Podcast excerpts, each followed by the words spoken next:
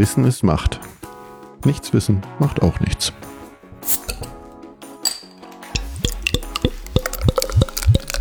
Herzlich willkommen zu einer neuen Folge von Macht FM. Hallo Aline. Hallo Rebecca. Herzlich willkommen im Wonnemonat Mai. Ja. Du bist schon verheiratet? Ja. Ich nicht. Wobei, von einem Monat Mai könnte man ja denken, da heiraten die meisten. Aber so ist es gar nicht, weil ähm, ich habe nämlich Statistik gefunden über die ganzen ähm, Monate, wann dann die beliebtesten Monate sind. Und tatsächlich am beliebtesten mit 13 Prozent der Eheschließungen finden im August statt. Die sehen, ich hätte noch September getippt. Nee, dann kommt Ju Juli, also tatsächlich die echt heißen Monate. Äh, dann kommt Juni, dann kommt der Mai. Und der Mai mit dem September so ungefähr gleich. Man will wahrscheinlich schönes Wetter und äh, ein kurzärmeliges Kleid tragen. Ja. Ne? Und, kein ich, Regen. Weil du sagst ja gerade, ich bin schon verheiratet. Ich habe in einen der unbeliebtesten Monate geheiratet. Was, im Februar? Am unbeliebtesten der Januar, gefolgt vom Februar. Wobei, man muss ein bisschen aufpassen, weil die durchaus abhängig sind von coolen Datum. Also, tolles Datum war der 20.02.20. Also, wir hätten fest, ich bin schon länger verheiratet. Aber auch der 12.12.12, also 2012 war ein tolles Datum. Jetzt wahrscheinlich der 22.02.22. Ja, und der zweite, zweite, 22. Also es Ah. könnte passieren, dass der Februar sich dieses Jahr in der Statistik etwas weiter nach vorne arbeitet. Du hast recht, eine Freundin von mir wollte damals am 8.8.2008 heiraten und es wurde dann aber 2009. Irgendwas war da, dass das nicht ging. Mhm. Das war der Plan, in der Tat. Jetzt, wo du sagst. Also es tauchen ja immer mal wieder so tolle Datums auf. Aber wir haben ja im Februar geheiratet und so, dass die Petersilienhochzeit, das ist ja so zwölfeinhalb, also die Hälfte Strecke zur Silberhochzeit, ne, Silberhochzeit Ja. ist nach 25 Ja, Jahren. ja. Mhm. Und Petersilien nennt man nach zwölfeinhalb. Und wenn man einen Grund braucht zum Feiern, ist das ein toller Grund. Und dann hatten wir das auch noch so getimt, dass nämlich unsere Petersilienhochzeit am 18.08.18 war. Also das dann ein Schnapp, quasi nicht wirklich Schnapszahl. Und es war noch ein Samstag. Also mehr Grund zum Feiern kann man eigentlich nicht haben. Und schon sind wir drin, mittendrin in unserer Folge übers Heiraten und Genau. Hochzeit. Und ich war ja, ähm, als ich angefangen habe zu recherchieren, war ich erstmal so ein bisschen so, äh, komme ich hier auch auf andere Seiten als auf Hochzeitsportale, die mir jetzt Hochzeiten andrehen wollen und wie schön alles ist. Also ich musste schon nach Worten suchen, ne, was ich jetzt eigentlich an Infos haben will, weil ich wollte ja wissen, wo kommt das her, Statistiken, Hm. wie lange gibt's das schon? Und dann ging das so. Ich fand ja das äh, Lehrerinnen-Zölibat mit am spannendsten. Was ist das denn? Ja, siehst du, dachte ich mir nämlich auch. Wir, wir fangen jetzt mal nicht im Urschleim an, nein, wir, wir steigen mal beim Lehrerinnen-Zölibat ein. Ja, mach mal, was ist das? Also im Prinzip ähm, durfte man ja irgendwann ab 1804 auch mal in Frankreich normal heiraten. Was das heißt, heißt, so, so Zivilehe, ne? dann war es nicht mehr kirchlich oder ähm, formlos, sondern dann wurde mal die Zivilehe eingeführt. Kann, kannst du das näher äh, erklären? Weil ich bin da auch drüber gestolpert, in einem anderen Zusammenhang und äh, mir war das nicht klar, dass, was damit gemeint ist. Deshalb äh, ist das vielleicht fürs Verständnis ganz gut zu sagen, was eigentlich Zivilehe bedeutet. Dann lass uns doch noch aber das erst kurz nach hinten stellen und ich fange erst mit dem Lehrerin Ja, mach genau. weil sonst muss ich ja doch im Urschleim an. Ja, okay, okay. Aber gut, du hättest ja kurz sagen können, was es einfach nur ist. Äh, Mach mal, mach mal, Zöl, äh, was Zölibat? Nee. Das Lehrerinnen-Zölibat, genau. Also in Deutschland gab es das von 1880 bis 1957. Das heißt, Lehrerinnen durften nicht heiraten. Mit einer kurzen Ausnahme, weil die SPD damals 1919 das beantragt hat. Da wurde das mal kurzzeitig abgeschafft, aber nur für vier Jahre. Und da wurde das aus arbeitsmarktpolitischen Gründen wieder eingeführt. Und dann gab es eine Personalabbauverordnung, äh, die bis 51 Bestand hatte. Und dann gab es dann doch, dass diese Zölibatsklausel dann doch mal für verfassungswidrig erklärt wurde. Das war dann 1957. Und Beamtinnen und Lehrerinnen durften heiraten. Aber was war die Idee, dass sie ja eigentlich dem Zweck der Ehe, nämlich Kinder zu bekommen, nicht nachkommen, weil sie dann fehlen in der Schule? Ja, genau. Okay, wie schräg, ne? Mhm. Komische Denke. Ja. Das fand ich aber, dachte ich so, ach, was nicht alles gibt. Das, das hatte ich nicht gefunden. Ja, ja, genau. Also ich meine, es gibt ja so viel, dass Mhm. äh, ne, die wilde Ehe, das hieß ja auch, dass man ähm, im Prinzip verheiratet sein musste, um überhaupt sexuell aktiv zu sein. Und äh, war ja in der Bundesrepublik lange verpönt. Es gab ja sogar das Kopeleiverbot, dass man, ähm, was weiß ich, an nicht eheliche Paare keine Wohnung vermieten durfte und so Geschichten. Kuppeleiverbot übrigens auch in der DDR bis 68, in der Bundesrepublik bis 70. Gab spannende Sachen, genau. Ich dachte, wir steigen mal nicht beim, beim Urschleim ein, sondern hier, weil ich das so spannend fand. Ja. ja. Ähm, aber wir haben es ja schon angesprochen. Jetzt doch mal kurz zur Zivilehe. Ja, genau. Also im Prinzip gab es ja vorher Hochzeit feiern, Ehen schließen, gibt's ja schon ganz, ganz lange. Äh, die Römer, die, die Griechen, die Germanen, die, äh, da hieß das überall anders. Da hat man formlos zum Teil geheiratet, da haben Familien äh, Ehen arrangiert. Ähm, bei den Germanen hieß das Mundehe zum Beispiel. Da hat der Bräutigam und der Vater der Braut das beschlossen, dass geheiratet wird. Da gab es aber auch schon sowas wie eine Brautwerbung, Verlobung, Trauung, also so ein Prozedere. Also alles Worte, die wir auch heute kennen. Das gab es alles und da wurde ein Mundschatz bezahlt. Das heißt, die Braut war dann auch abgesichert. Ähm, dafür hat die Braut dann halt Treue gelobt. Und dann, wir kennen das ja heute, ne, die Kirche irgendwie als, ähm, die Kirche als, wie, wie nennt man das denn, ähm, die, die tragende Säule, dass man da heiratet. Das war aber lange gar nicht so. Deswegen meinte ich das, das war formlos, beziehungsweise ohne Zeugen und dass es gar nicht üblich war, dass man kirchlich getraut wurde, sondern dass es eher so gewohnheitsrechtlich war. Bis sich das dann mal geändert hat. Dann hat die Kirche zwar ähm, anerkannt, dass solche Ehen gelten, aber es war natürlich total verpönt. Sondern da war dann eben diese kirchliche Trauung ganz, ganz wichtig, dass das dann nur noch anerkannt wurde, zumindest ähm, in der katholischen und in der protestantischen Kirche. Und dann kam eben die Zivilehe und das bedeutet, dass es dann ähm, vom Staat aus gemacht wurde. Äh, also in, in Frankreich seit 1792, die waren die ersten, im Deutschen Reich seit 1875. Und das heißt, dann gab es Standesämter, Zivilstandsämter und was war noch möglich? Interkonfessionelle Ehen. Das war ja vorher sozusagen auch nicht möglich, weil ja die kirchliche äh, Trauung dann eben das Maß aller Dinge war. Also ich hatte eher ja Zivilehe äh, im, bei gleichgeschlechtlicher Ehe gefunden und da war eigentlich eine Zivilehe ist mit Rechten und Pflichten verbunden. Wie Erbrecht, Vertragsrecht, du hast eine rechtliche Vertretung, du kannst, hast gemeinsame Adoption ist möglich, Aufenthaltsrecht, Steuerrecht, wichtig, aber auch Namensrecht für sich selbst und dann äh, für die Kinder. Also das äh, damit eigentlich, äh, weiß nicht, ob bei der, wo das eben noch nicht war, die Zivilehe, wie das dann geregelt wurde, aber damit gehst du ja auch einfach rechtliche Verbindungen ein, Rechte und Pflichten halt. Also deshalb, äh, das hatte ich jetzt eigentlich mit dem Wort Zivilehe äh, in Verbindung gebracht und äh, ja. Aber du hast ja auch schon so einen kleinen Abriss gegeben, wie die Mundehe, ne? Wie wir kennen das ja so schön als Brauch, äh, wenn ähm, der zukünftige Bräutigam bei den Eltern der Braut um die Hand anhält. Klingt ja erstmal total romantisch, ist aber eigentlich total beschissen sexistisch, weil es ist einfach, der neue Besitzer verhandelt mit dem alten Besitzer über die Ware, nämlich die Frau, die ja früher auf dem Heiratsmarkt war, und das war sie im Prinzip, äh, schließt im, im Prinzip die Verhandlung. Es hat nichts, die eigentliche Bedeutung hat nichts Romantisches. Und dann übergibt der Vater am Altar dem Bräutigam die Braut, also die Ware. Der alte Besitzer übergibt dem neuen Besitzer seine Ware. Ja, wobei eigentlich das auch nicht nur der, der einzige Grund war. Ne? Es wird uns auch immer so verkauft ein bisschen, aber es ging halt auch, es war auch viel politisches Kalkül, Machtgewinn, Friedenssicherung, Kohle. Also die Ehe war auch irgendwo eine ökonomische Einheit, weil wie wir mal in unserer einen Folge im März gelernt haben, nicht alle Paare waren überhaupt verheiratet. Also nicht jeder, jeder musste heiraten, um irgendwas zu tun, aber ähm, es wurde aus, aus bestimmten Gründen geheiratet. Und jetzt nicht nur, dass die Frau äh, übergeben wurde oder so. Ja gut, aber Und immerhin, Römerinnen waren emanzipiert, die durften sich auch scheiden lassen. Also ähm, das gab es auch. Und in der Kirche, das Ja-Wort hat ja Tatsache auch eine Bedeutung, gibt es seit gut tausend Jahren. Man war immerhin auf Konsens. Also beide Partner mussten zustimmen. Na gut, aber hatte die Frau eine Wahl? Ich meine, die im, Ja, mit der Abhängigkeit, alten Renaissance, äh, da war das, das Hauptziel der Frau war, quasi eine gute Partie zu machen, mit der Mitgift irgendwie jemanden zu finden, der sie heiratet, um dann versorgt zu sein, ne?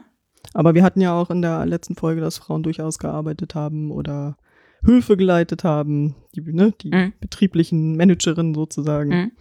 Oder auch Handwerkerinnen waren. Das äh, heißt, eine Ehe war jetzt auch nicht immer zwingend, um unab äh, oder um ökonomisch unabhängig zu sein. Ja. Also, aber es gibt viele Seiten und eben nicht nur die eine. Hm. Es war jetzt, also heiraten war jetzt nicht per se die Frau als Ware. Na gut.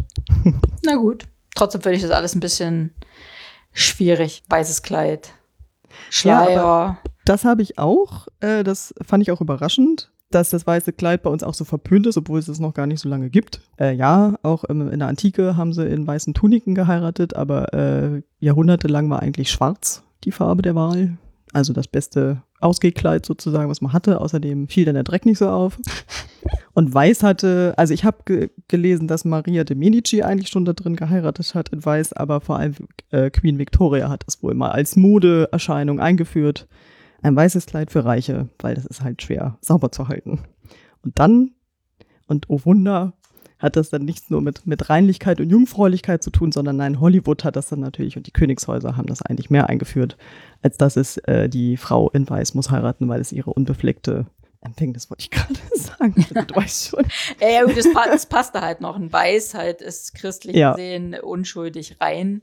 Äh, Weiß ist aber auch, es geht gar nicht ums, äh, zu der Zeit ging es gar nicht ums Sauberhalten, sondern erstmal weißen Stoff zu bekommen, den Das auch weiß zu kriegen, weil die Verfahren waren ja noch gar nicht da, wo man dann sagt, ne, das war halt einfach auch ein Zeichen, hier, ich kann es mir leisten, ich Ah, bin, Spitze für Reiche.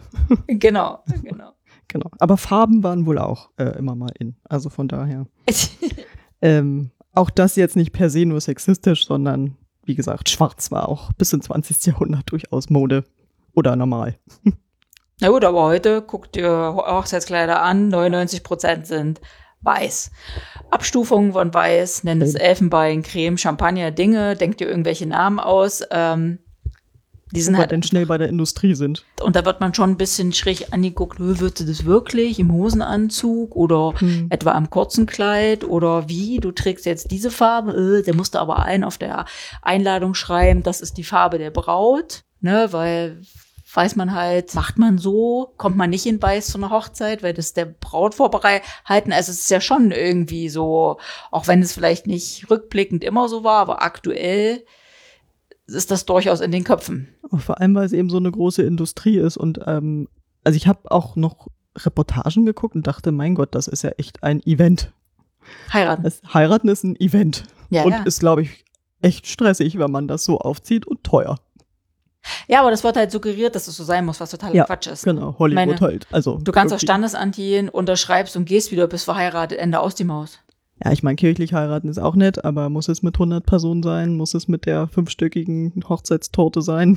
Ja, weil die fünf Ähm. Stöcke ja was bedeuten, ne? Also es ist ja jetzt Ah. nicht aufgrund, dass so viele ähm, GästInnen da sind, sondern dreistöckig steht für äh, Vater, Sohn, Heiliger Geist. Wenn du das jetzt Ach echt, in, ich wollte in nur den, einen Witz machen. Nein, wenn du das in, nein, nein, oh. Aha. Wenn du das in den kirchlichen Kontext, wenn man dann in der Kirche heiraten möchte, muss man ja auch Dann kirchlich auch sein übrigens, ähm, dann dafür und fünf äh, steht für, das erste ist die Taufe, die zweite ist äh, Kommunion, Konfirmation, dann kommt äh, die Eheschließung, dann kommt die Taufe des ersten Kindes und fünf ist der eigene Tod. Das sind die fünf Dinge. Hat ja mal wieder was gelernt. Mhm. Ich wollte ja nur einen Witz machen. Nein, nein, nein, nein, nein. Und dann kommt noch das, das zweite Ding ist, eine, eine, äh, eine Schicht wird eingefroren und davon wird die Hälfte am ersten Hochzeitstag gegessen und die andere Hälfte zur Taufe des ersten Kindes. Na, wer sich das alles merken muss. Ja.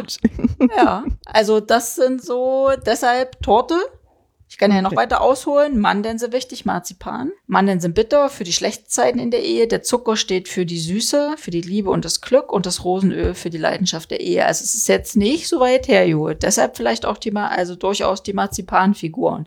Weil die meisten Hochzeitspaare suchen sich ja ein Schmeck nach, äh, wie sie das möchten, aus. Und das ist die Ja, Idee irgendwie dahinter. hübsch und da schmecken darf es auch noch, ne? Ja, und klassischerweise, da wären wir wieder beim Weiß, es ist Weiß eingedeckt für die Unschuld, die Reinheit, weil das ist ja der, der Kuch, der Kuchen gehört der Braut. Mhm. Deshalb ja auch, dort ist ja vorhin schon ein paar Mal altes Rom. Also bei den Römern, die hatten den Mandelkuchen, wo wir wieder bei der Mandel wären, dass sie über dem Kopf der Braut zerbröselt haben Und diese Krümel haben dann die Gäste gegessen, um für Glück und Gesundheit. Und dann kam übrigens das Hochzeitsbrot, ne? Im Mittelalter.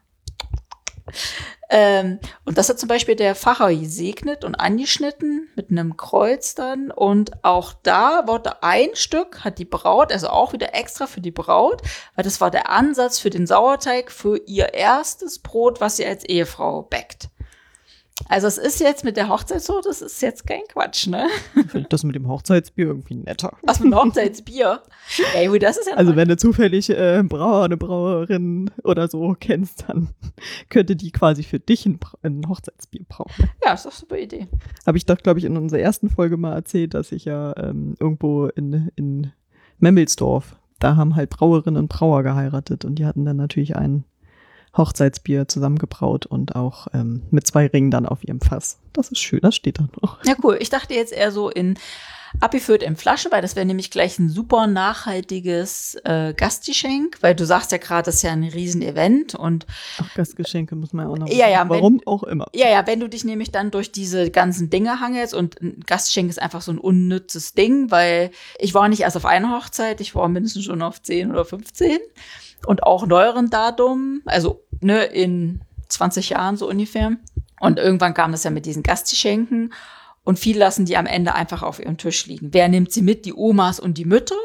Aber ganz viele lassen sie einfach liegen und das ist ja auch nicht nachhaltig. Äh, deshalb dachte ich gerade so, das Bier wäre schon cool, weil das jeder sich dann, voraussetzt, trinkt dann Bier, ähm, sich Mit dann Alkohol diese, oder ohne? Genau. ja, ja, genau, diese Flasche dann einfach mitnehmen kann. Und das ist, wäre, in meinen Augen ist das ein nachhaltiges Gastgeschenk, wenn man das dann machen möchte. Ja, aber eigentlich ist es unnütz und teuer, genau. Weil wenn die, also ich, Hochzeiten haben ja auch Preisspannen von bis, Hm. aber wohl im Schnitt geben die Deutschen schon so 15.000 Euro. Echt? Kleid, Fotograf, Blumen, die Ringe, Musik, Catering. Was habe ich vergessen? Ach, die Torte. Uns war auch weiß übrigens. Eine Schicht. Ich habe sie entworfen und die Bäckerin aus Hamburg hat auch schon ein Buch geschrieben. Später danach. Also ist ja schon ein bisschen näher, die Hochzeit. Ähm, du lachst, sie hat ein Motivtortenbuch geschrieben, ne? Und äh, hat nach meinen Vorstellungen die Sachen gemacht. Kein Marzipan übrigens, weil die äh, Torte musste Schwangerschaftsdiabetes tauglich sein. Ah, Durfte nicht so süß. Und die war nämlich auf die GästInnenanzahl abgestimmt und nicht wie viele äh, Stockwerke man braucht. Steht da unten drauf, ne? aber wenn man nicht das Geld zum Fenster rausschmeißt oder wenn man es auch vielleicht gar nicht hat oder Mhm. auch keinen Kredit extra aufnehmen möchte, weil das sind ja auch auf Hochzeitsmetzen mittlerweile alles Angebote, die man sich einholen kann. Brautfitness übrigens auch. Also natürlich Brautfitness, nicht der Bräutigam Fitness. Was gibt's denn noch an nachhaltigen Dingen, die man so tun kann? Du hattest ja vorhin schon mal, also wir haben ja schon über das Brautkleid gesprochen. Ich hatte was gefunden, das eine, also erstmal sollte man gucken, kommt das regional hier irgendwo her, macht das vielleicht eine Schneiderin, das Kleid. Oder das Outfit, was ich anziehe, würde es jetzt nicht aufs Kleid reduzieren. Und ich hatte aber was, ähm, die stellen die Kleider aus Sequel Yarn heißt das, also aus recyceltem Meeresplastik wird das Garn hergestellt und dann fertigen die die Kleider. Und gerade weil ja die Kleider so teuer sind, neigt man ja dazu und dann äh, guckt man sich tolle Zeitschriften an und dann sind da die fetten Kleider und dann kauft man sie in China. Mhm. Und wenn man Pech hat, haut es mit der Größe überhaupt nicht hin. Also erstmal hätte dieses Kleid ja eine weite Anreise. Da kann man schon mal gucken und dann kann man gucken, ich meine, dieses Kleid sieht man. Arbeitnehmerschutzrechte. Ja, genau. Also A, werden sie fair, wird sie wird das fair hergestellt? Was ist es für äh, Material und wie kann ich dieses Kleid noch später verwenden? Mein Kleid hängt seit, warte, wir sind 16 Jahre verheiratet, im Schrank. Und das ziehe ich definitiv nicht nochmal an, weil ich hatte ja Schlange frisst Mauskostüm. Also ich war ja äh, sechs Wochen vor der Niederkunft. Ich mir erstmal das Bild vor Augen rufen. Gut. Ja, weißt du, die Schlange Ja, kommt ja, ja, ja, und dann genau. geht sie dünn weit, also so sah das ungefähr Ja. aus, weil es war auch eng anliegend. Ne? Also einfach, ich wollte noch den Bauch betonen. Ne? Das hängt da. Und das ist eigentlich totaler Quatsch. Lieber irgendwas, wenn man ein schönes Zweiteiler hat, wo man das Oberteil auf so einen Jeans anziehen kann oder einen Rock einfärben, ist eine Variante. Genauso Brautschuhe. Schuhe ziehst du nie wieder an. Und wenn du sonst keine Schuhe mit Absätzen trägst, egal. Ich war auch schon auf einer Hochzeit, da hat die Braut Chucks getragen. Ist halt so. Ist doch super. Jeder so, wie er möchte und sich nicht so von außen beeinflussen lassen. Also wäre zum Beispiel auch nachhaltig, wo man sagt, äh, ich trage eh auch am Ende noch meine, die weißen Chucks und sie müssen ja am Ende gar nicht weiß sein. Dann passt das. Hm. Na, und ähm, beim Bräutigam im Prinzip genauso. Also ich finde, man sollte sich auch nicht verkleiden, ob man den Anzug dann wieder anzieht. Also da kann man ein bisschen gucken, nachhaltig und auch hier bei den Ringen. Da eben auch gucken, ist das fair gehandeltes Gold? Wer stellt eigentlich meinen Ring her? Kann man ja auch selbst herstellen. Will ich überhaupt einen Ring? Ich meine, ich habe ja trage keinen Ring. Ich trage schon jahrelang keinen Ring, weil ich brauche nicht den Ring, um verheiratet zu sein. Ähm, hatte ich was Schönes gesehen, dass man sich eher bei einer freien Zeremonie, wird jetzt ja in der Kirche nicht funktionieren, da tauscht man ja die Ringe, einem Band verbinden lässt. Ich hätte jetzt fast gedacht, dass sie einen Partner dazu machen, aber das empfehle ich nicht. Gerade bei der Scheidungsrate ist das vielleicht nicht so. Mit Name vielleicht. Es ist vielleicht jetzt nicht so optimal. Ein Brauch des Verlobungsring gibt es auch schon seit dem zweiten Jahrhundert, ne? Mhm. zumindest dokumentiert. Aber das wäre ja, das wäre ja auch so, ne? Also A, es kostet ja auch immer viel Geld. We- Wenn, wenn der die Partnerin das trägt, ne, ich gehe jetzt davon auf, wenn vielleicht zwei Männer oder so, wenn dann einer das dann trägt und das toll findet, ja.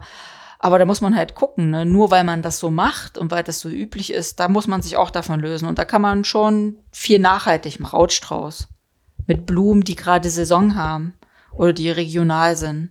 Und auch riesen die Stecke, die dann was am Ende weggeworfen werden, ne? In Kunststeckmasse. Also da kann man viel so bei Kleinigkeiten machen.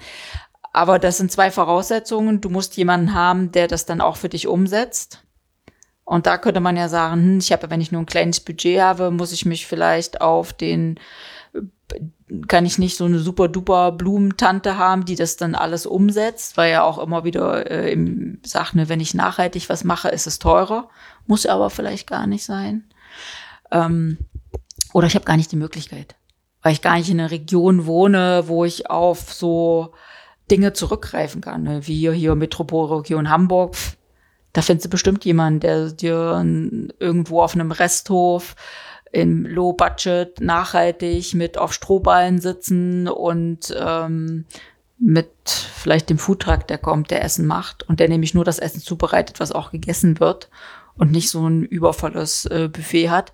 Ja, aber da muss er natürlich auch Zugriff drauf haben. Ne? Übrigens eine coole Idee, finde ich, mit dem Foodtruck. Weiß ich, hast ja schon an anderer Stelle mal überlegt. Ja, oh, ist halt schon teuer. Aber bei, bei einer Hochzeit kommen ja mehrere, vielleicht mehr Gäste als 30, dann lohnt sich das schon wieder. Aber das sind so Sachen, wo man vielleicht ähm, sich nicht so von diesen Portalen, ne, wo du gerade eingangs sagtest, wo man sich nicht verrückt machen lassen darf. Dass das so sein muss, ja. Ja, auf jeden Fall. Was man aber, wo man nicht knausern sollte, ist beim Fotograf oder bei der Fotografin. Wenn es dann nicht so eine gestellten Bilder ja. sind, die völlig kitschige Farben haben, gerne. Und sie sollten zu zweit sein. Und ich finde, es ist auch völlig legitim, äh, vorher schon die Fotos von der Braut zu machen, wo sie noch, wo, die, wo das Make-up frisch ist, das Kleid noch sauber, wenn es dann ein Kleid ist, weil so ein Kleid bleibt nicht sau sauber, definitiv nicht, vor allem wenn es dann bodenlang ist und wenn du Pech hast, regnet regnet's oder bei mir war es ja Wenn kalt. nicht, dann staubt halt. den Staub, ja, oder es ist Platzregen, Dinge und auch nicht da nicht verrückt machen lassen, sondern einfach den Regenschirm mit ins Bild einbauen. Da finde ich, das ist eher so ein Punkt, wo man nicht äh, sparen sollte, weil man das nicht wieder rekonstruieren kann. Man sagt, ach komm, ich zieh das Kleid wieder an, ja, aber dann bist du nicht so geschminkt, wenn du dich den schminken lässt. Oder sind deine Haare nicht so gemacht. Ähm, das kriegst du nicht hin. Also das ist so, da würde ich eher nicht sparen. Ich Bei der Musik vielleicht auch nicht, weil sonst ist dann doch nicht so nett. An schlechte? Mu- Die Musik vielleicht auch noch, sonst erinnert man sich an schlechte Musik. Ja, ja, weil was, an was können, kann, kann man sich als Gast am Ende erinnern? Essen. Ans Essen und an die Musik. Und ans Wetter. Aber da hat man leider keinen Einfluss. Ja, oder wenn irgendwas Außergewöhnliches passiert. Ich war mal bei einer Hochzeit auf einem Gut hier in der Nähe. Cool, schöne Location, alles super. Bis der Strom ausfiel. Und alle Gäste im Dunkeln saßen. Es war schon dunkel. Das, ähm, das, Ging er wieder an? Wir waren dann schon weg, als er wieder anging. Wir hatten ja zwei kleine Kinder dabei damals. Also der war jetzt nicht nur eine halbe Stunde weg. Da hat so irgendwo ein Generator, Verteilerhäuschen niedergestreckt oder so. Und dann jeder natürlich, die da arbeiten, irgendwo in diesem Gutshaus, dann Kerzen und so. Natürlich dann auch keine Musik mehr. Ne? Also das, das ist aber so, dass, dass da erinnerst du dich dran. Blinde Kuh. Ja, das war, das war toll. Ich glaube, der letzte Gang fehlte noch beim Essen oder so. Was? Der Nachtisch ist am wichtigsten. Ja, was, was mir noch zur Nachhaltigkeit einfällt und was ja bei den Portalen dann auch suggeriert wird, weil ich sagte ja gerade Gutshaus, war ja aber in der Nähe. Das heißt, alle, die da waren, hatten eine kurze Anfahrt. Also das wäre auch so ein Hinblick auf Nachhaltigkeit, einfach eine Location zu suchen, die gut für alle erreichbar ist und oder einfach einen Shuttle zu organisieren. Ähm, wir haben in Lüneburg geheiratet, da waren zu der Zeit waren da immer noch Kutschfahrten und wir haben aber gefeiert außerhalb von Lüneburg. Und da haben die meisten, weil ja alle verstreut herkamen, übernachtet und wir haben einfach so einen kleinen Bus gemietet, sodass eben nicht jeder selbst mit dem Auto fahren musste, sondern alle mit dem Bus zur Trauung. Gut, meine Leute wohnen bundesweit verstreut. Das geht sich nicht aus. Ja gut, aber man könnte ja dann, dann da vor Ort dafür sorgen, dass eben doch nicht alle mit dem Auto irgendwo hinfahren müssen, weil dann findest du keinen Parkplatz, Dinge. Also sowas. Da kann man schon so ein bisschen drauf achten. Das wäre noch mal so, wo man doch mal nachhaltig was machen kann. Damit man Hochzeiten kann mit gutem Gewissen und die Ehe vielleicht hält. Genau. Apropos Ehe halten. Also ich hatte irgendwo gelesen, aber das ist, glaube ich, noch eine Zahl von vor drei Jahren oder so, dass Ehen so im Schnitt 15 Jahre halten. Hm, Das hatte ich auch. Hast du auch? Ja. Und dann wird sich geschieden. also, auf der ganzen Welt ist Scheidung legal, außer in Vatikanstadt und auf den Philippinen. Aber im Vatikanstadt. Da dachte ich auch, da kann man heiraten. Aber, Aber gut, gleichgeschlechtliche Ehe. Aber äh, gilt das dann auch für den Vatikan? Also in Deutschland ist ja gleichgeschlechtliche Ehe seit Oktober 2017. Danke. Seit Oktober 2017 ja äh, legitim.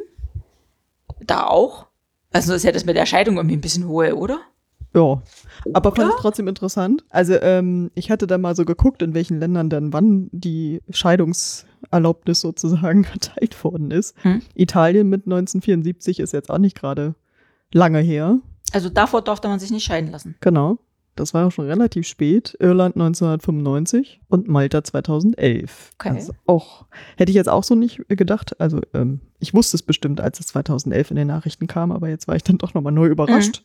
Aber wer hat schon ganz lange, äh, also wo, wo gibt schon ganz lange das Recht, dass man sich scheiden lassen darf? Natürlich in Schweden. Wollte ich gerade sagen, ich tatsächlich dachte Aber du darfst jetzt ra- raten, wann. Hm. Ich würde, lange. würde sagen, schon vor dem Zweiten Weltkrieg. Ja, eindeutig. 1734. Oh. Ah, nicht schlecht, ne? Hm. Nein, die waren ja, sind ja immer ein bisschen Vorreiter. Aber ich kann dir noch mal sagen, also mit den 15 Jahren, also 2021, wurden äh, circa 144.000 Ehen geschieden.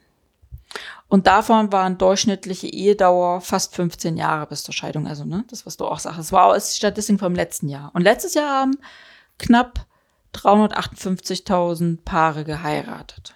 Wobei das hier nicht Unterschied ist, ob gleich oder nicht, weil es ist ja eigentlich völlig scheißegal. Ähm, ja, genau. Die Eheschließungen sind aber jetzt schon im Trend am Zurückgehen. Dafür gehen die Geburten hoch. Woran könnte das wohl liegen? Homeoffice und Co. Wirklich. Möglich. Aber es hat ja auch so ein bisschen Wandel gegeben, ne? dadurch, dass man ja nicht mehr heiraten musste, um Sex haben zu dürfen und so Geschichten, was wir vorhin schon mal erzählt haben, angedeutet haben. Die Hausfrauenehe ist schon Gott sei Dank irgendwann mal abgeschafft worden, sodass da auch Frauen äh, nicht mehr darauf angewiesen waren. Aber irgendwie, woran liegt das eigentlich? Ne? Also ich hatte dann so gelesen, dass es eben diese ökonomische Einheit ja eigentlich nicht mehr so wichtig ist, dass man sich materiell nicht mehr so zwingend absichern muss, sondern dass beide ja auch auf eigenen Beinen durchaus stehen können, zumindest ähm, hier in Deutschland. Und dass man eher von einer höheren Qualität in Beziehungen ausgeht und sich das wünscht. Also mehr Emotionen, Intimität sind wichtig und weniger das Materielle. Hm. Und dass man dann, wenn man das dann eben nicht mehr hat, dass man dann auch bereit ist, sich da eben zu trennen und dann was Neues zu suchen. Also dass man eher von der Beziehungsbiografie auch zu Kettenbiografien geht. Okay. Gibt es Ja. dann halt für, für die, alle Lebensphasen gibt es dann jemanden. Also wir haben ja auch eher spontan geheiratet. Ich war ja schwanger. Und ich hatte einfach keinen Bock, mich drum zu kümmern. Noch vor der Geburt, dass der Vater dann, und weil ich ja dann den Nachnamen vom Vater wollte für das Kind.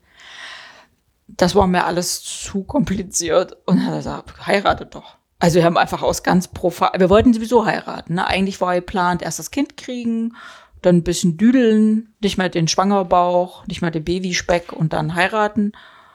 Und er sagt, ja, okay, warum nicht? Haben tatsächlich einen Kalender geholt, haben geguckt, wann es passt. Mit Prüfungen und Co.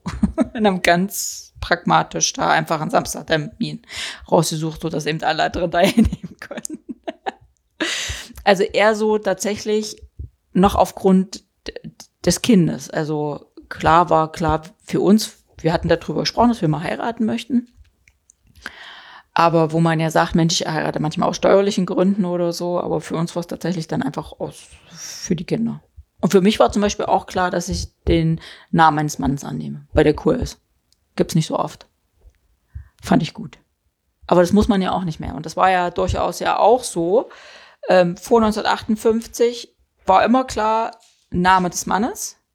Dann war so eine Phase, dann konnte die Frau ihren Namen anhängen, also quasi sowas wie ein Doppelnamen. Erst seit 91, 1991, wohlgemerkt, mussten die Frauen nicht mehr den Namen des Mannes annehmen und mittlerweile auch Mitte der 90er Jahre gibt es dann verschiedene Möglichkeiten. Okay, ich habe seit 76 nicht mehr den Namen des Mannes. Echt? Ja. Spannend. Ist auch egal. Mittlerweile hat man verschiedene Möglichkeiten.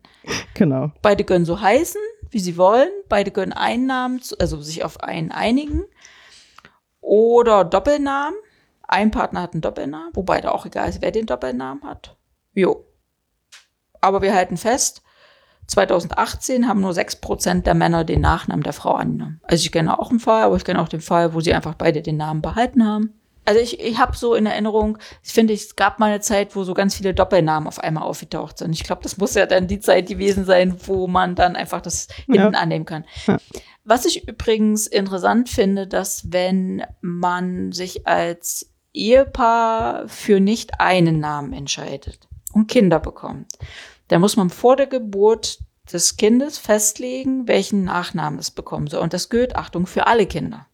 Ach, Du kannst also nicht mit einem Mann, verdammt. mit einem Ehepartner, also wenn du dich scheiden lässt und dich, das ist wieder was anderes, äh, sagen, okay, das erste Kind kriegt den Nachnamen des Mannes und das zweite Kind das Nachnamen, den Nachnamen der Frau, das funktioniert nicht. Oder Mädchen, das von einer Frau und Ju- Junge vom. Oh ja, Schade. besonders schlimm, aber ja, nein, das geht nicht. Also ich, das ich glaube, es ist ganz gut, dass man sich das überlegt hat, dass es im Prinzip für alle gilt dann, ne? Okay. Auch vielleicht, vielleicht auch im Hinblick darauf, dass es dann für die Kinder einfacher ist zu wissen, wer wie heißt, ne? Ist ja schon schwierig, wenn alle irgendwie unterschiedlich heißen.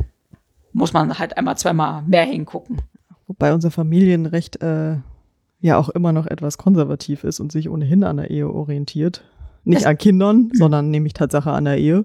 Und wenn du sagst, aus welchen Gründen du geheiratet hast, man, ähm, also bis vor fünf Jahren zumindest noch so als zweigeschlechtliches Konstrukt natürlich. Und ähm, da ging es halt um die Reproduktionsgemeinschaft, um Hm. eigentlich diese Dinge klären zu können. Auch wenn nicht eheliche Nachkommen nun auch schon seit ein paar Jahrzehnten Rechte haben, aber Hm.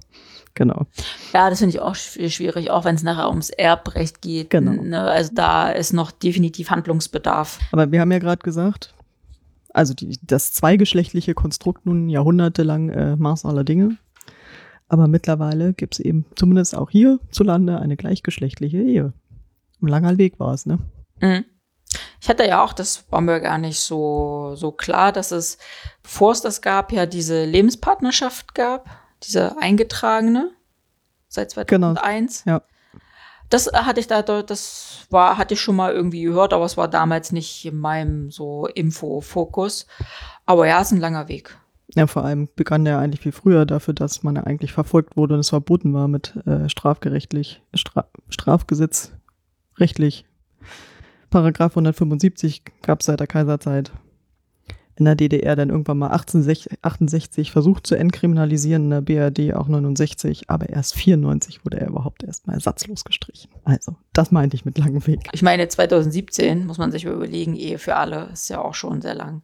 Wobei die Niederlande hat es ja vorgemacht, 2001, also die haben es dann schon ein bisschen eher. Die waren ja tatsächlich das erste Land, die gleichgeschlechtliche Ehe hatten. Wir haben ja von arrangierten Ehen gesprochen, die es lange waren, aus eben ökonomischen Gründen oder wie auch immer.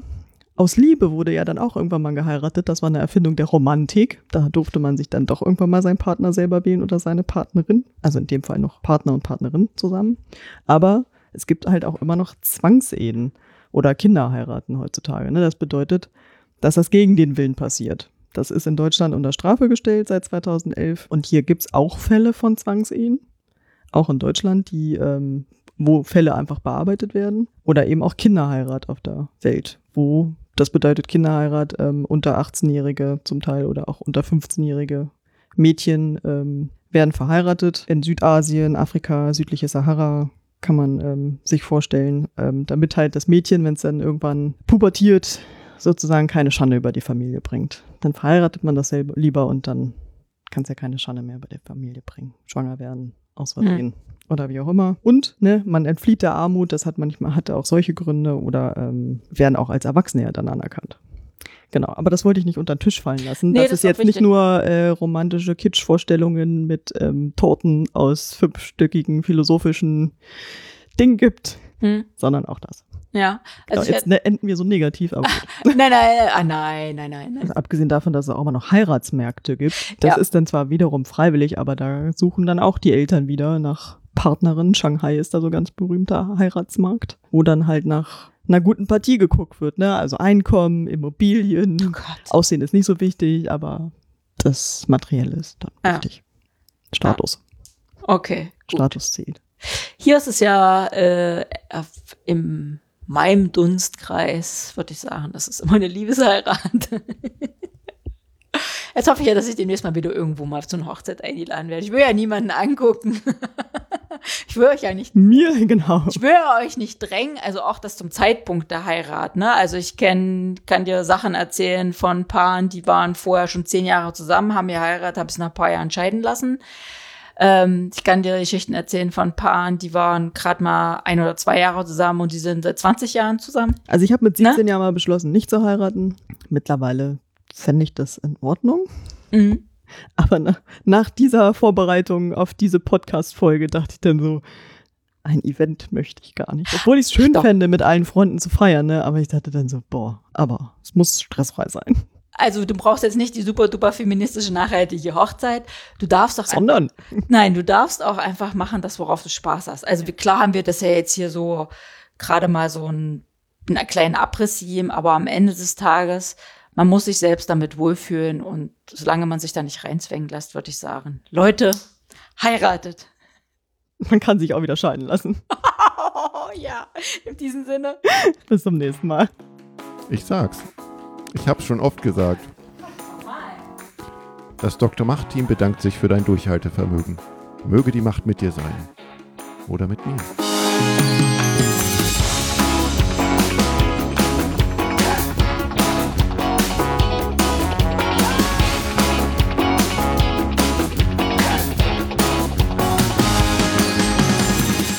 Jetzt kann ich mich hören. Oh, du nimmst mich schon auf. Bin ich laut genug? Ich glaube nicht.